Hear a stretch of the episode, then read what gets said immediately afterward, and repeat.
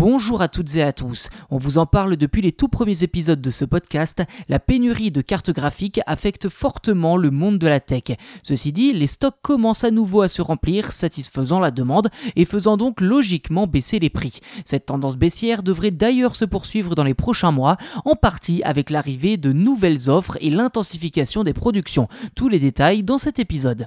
Tout d'abord, il faut savoir qu'en 2021, plus de 50 millions de cartes graphiques ont été vendues dans le monde contre 42 millions en 2020. Malgré des stocks toujours faibles l'an dernier, l'offre a pu en partie répondre à la demande, notamment suite à l'allègement des mesures sanitaires liées à la pandémie et au retour à la normale dans les usines du monde entier.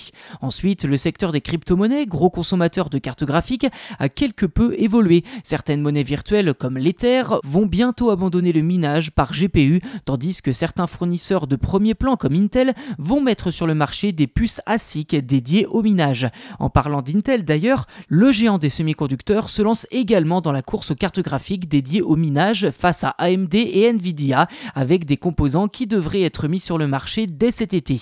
Environ 4 millions de GPU signés Intel devraient être disponibles pour 2022, un chiffre qui s'ajoutera aux dizaines de millions déjà vendus par AMD et Nvidia.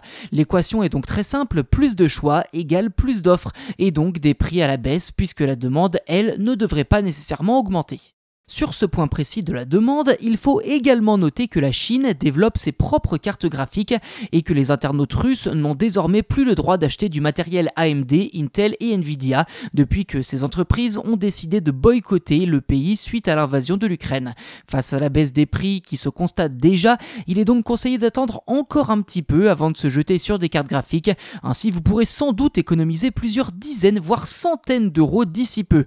En 2021, une carte graphique coûtait en moyenne moyenne 750 euros contre 380 entre 2015 et 2019 et à peine plus de 250 entre 2011 et 2014.